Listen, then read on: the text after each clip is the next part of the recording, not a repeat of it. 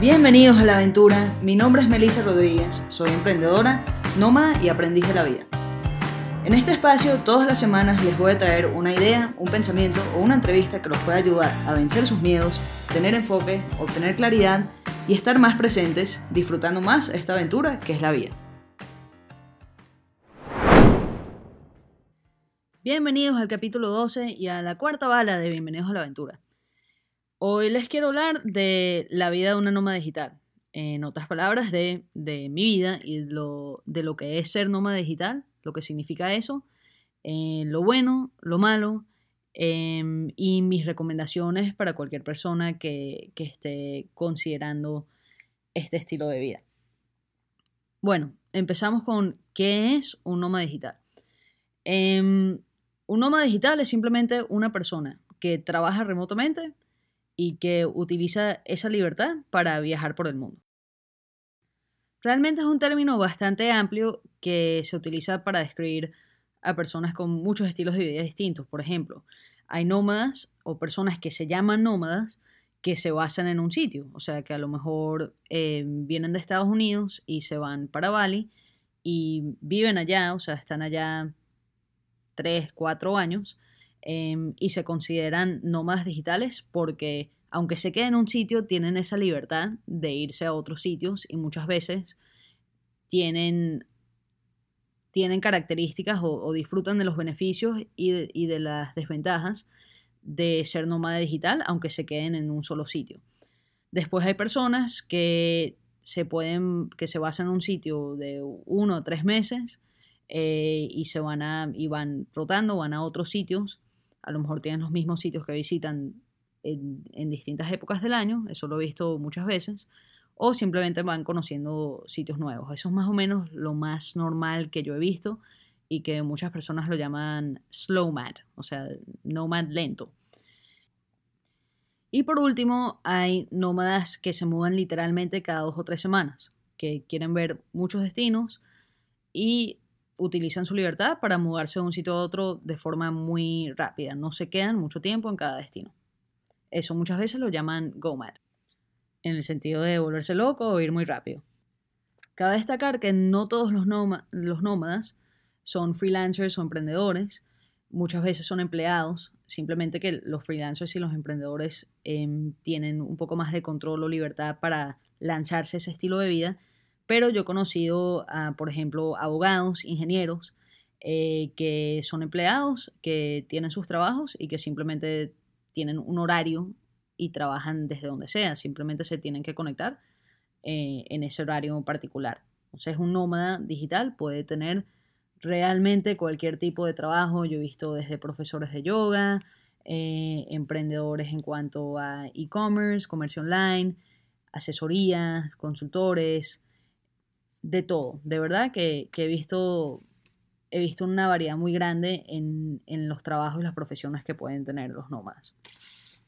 ¿Por qué es un estilo de vida que atrae tanto? Porque, em, porque hay mucha gente que incluso desde que lancé el podcast me preguntan sobre, sobre cómo es eso de ser nómada digital. Y yo creo que es porque viajar es cada vez más común, entonces la gente se da cuenta que el mundo es un sitio muy grande, con, con muchas cosas que, que quieren ver. Em, y claro, si tienes esa libertad de poder vivir donde quieras, puedes ver muchos más sitios, puedes vivir en muchos más sitios. Es muy, es muy distinto irte de vacaciones dos semanas a un sitio que realmente vivir en ese sitio, vivir el día a día, relacionarte con personas que viven allá. Es distinto y hay muchos sitios interesantes por ver.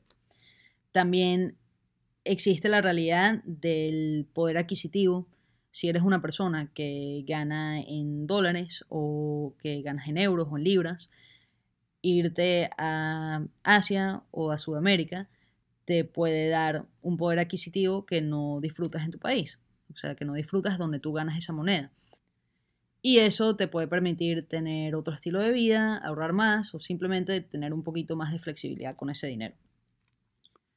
También puedes llegar a conocer a mucha gente, mucha gente que está viajando o que tiene ese mismo estilo de vida de, nómada. Eh, pero yo creo que simplemente la libertad es, es, el mayor beneficio y después tú decides qué haces con eso. O sea, por ejemplo, para mí uno de los mayores beneficios es poder evitar el invierno. No me gusta el frío. Yo no quiero pasar frío y no paso frío. Cada quien tiene sus preferencias, sus prioridades y esa libertad de ser nómada te puede ayudar a acomodar tu vida de acuerdo a esos gustos o prioridades. ¿Cuáles son los contras? Bueno, este estilo de vida puede implicar una falta de estabilidad. Si eres nómada y no tienes base, no tienes un hogar físico que, sea tu hogar y donde tú tengas tus cosas. No puedes acumular cosas, más bien te, obliga a ser minimalista, aunque a mí me parece más bien que eso eh, netamente es una ventaja más que una desventaja, porque te obliga cada vez que vas a comprar algo pensar, esto de verdad lo necesito, esto de verdad me va a agregar valor a la vida, me va a hacer feliz. Y si la respuesta es no y no cabe en tu maleta, entonces no lo compras simplemente. Eso más bien yo creo que es bueno, pero por ejemplo, eh, hay cosas que, hay momentos que sí, que a lo mejor algo sí te agregaría valor a la vida y no lo puedes tener por, por falta de, ese espacio. También el aspecto social, si conoces mucha gente, conoces mucha gente que está viajando, que tiene a lo mejor una mentalidad similar, que valora las mismas cosas o que tienen intereses similares, eh, pero muchas veces se van, o sea, a lo mejor coincides con alguien que te cae muy bien y a las dos semanas esa persona se va o tú ya tenías planes para, para irte. Entonces terminas con muchas amistades en muchas partes del mundo que a lo mejor hablas de, vez en cuando o no hablas más nunca. Eh, entonces es más difícil llegar a ese nivel de amistad profundo. No digo que en todos los casos, pero a menudo uno se queda en esa fase inicial de la amistad antes de llegar a la conexión real con la persona porque simplemente no coincidieron suficiente tiempo. Pasa lo mismo con las relaciones de pareja, relaciones románticas aunque también conozco parejas que, son nómadas juntos, que viajan juntos. Pero por experiencia propia y por la de mis amigos les puedo decir que sí es más difícil, sí es más difícil establecer una relación romántica duradera con este estilo de vida. Yo ya llevo casi dos años con este estilo de vida de nómada digital así oficialmente desde el diciembre del 2017 que me fui para Bali y confieso que es una de las decisiones que más me ha marcado en esta vida. O sea, por ejemplo, vivir en Indonesia cuatro meses en dos sitios distintos, en Bali, que es un sitio muy turístico, pero de verdad se respira igual la cultura balinesa.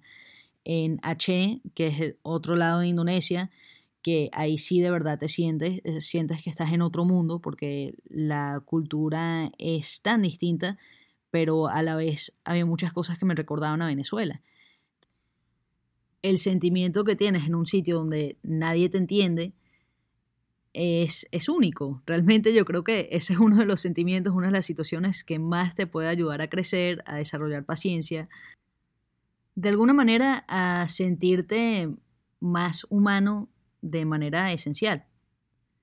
También me encantó vivir en Portugal, tratar de aprender portugués o hablar portuñol con la señora del supermercado me encantó la arquitectura, las vistas, la comida.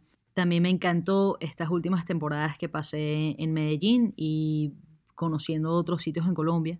Hay tantas cosas que he disfrutado gracias a haber sido nómada este último año y medio. Pero tengo que admitir que en los últimos meses he estado reevaluando mucho este estilo de vida o por lo menos cómo yo he llevado este estilo de vida.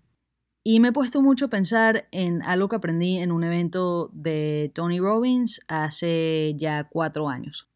En este evento, que se llama Unleash the Power Within, Tony habla de las seis necesidades humanas básicas.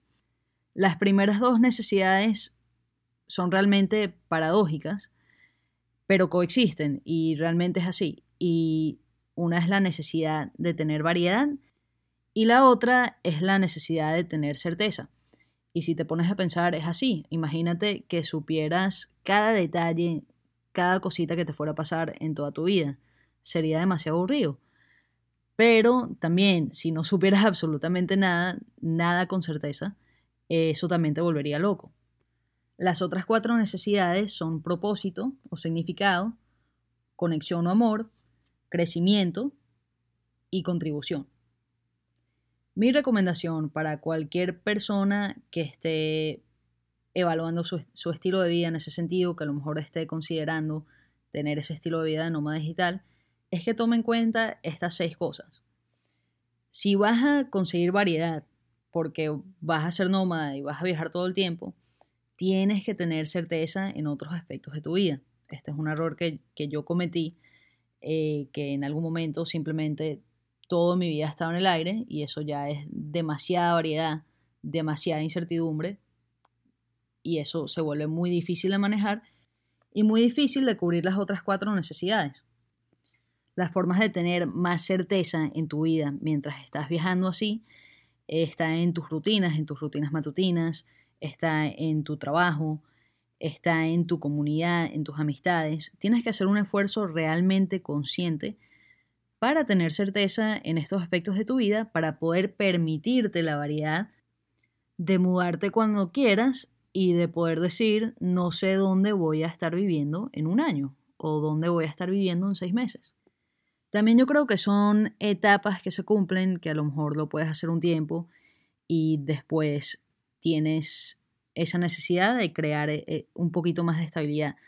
Yo estoy empezando a sentir eso, que no es que quiera dejar de viajar ni de ser nómada, pero sí me gustaría tener una, una base a donde volver. Y a lo mejor viajar tres o seis meses al año para cumplir esa necesidad de variedad y de ver el mundo, que es algo que realmente me encanta, pero teniendo más certeza en general en mi vida. En resumen, el estilo de vida de nómada digital puede ser muy emocionante, muy enriquecedor, pero a cualquier persona que tenga ese estilo de vida o que lo quiera tener, les recomiendo que tengan en cuenta esas seis necesidades y que hagan un plan consciente para cubrirlas. Esto concluye mi bala de esta semana, espero que les haya gustado y como siempre estaría súper agradecida si me pudieran dejar un review en Apple Podcast o si me quieren mandar cualquier tipo de feedback, los voy a escuchar, estaré muy agradecida de recibirlo. Me pueden escribir arroba melisa.r.j en Instagram o mi mail es melisa.melisarj.com. Nos vemos la semana que viene con una entrevista. Hasta la próxima. Chao aventureros.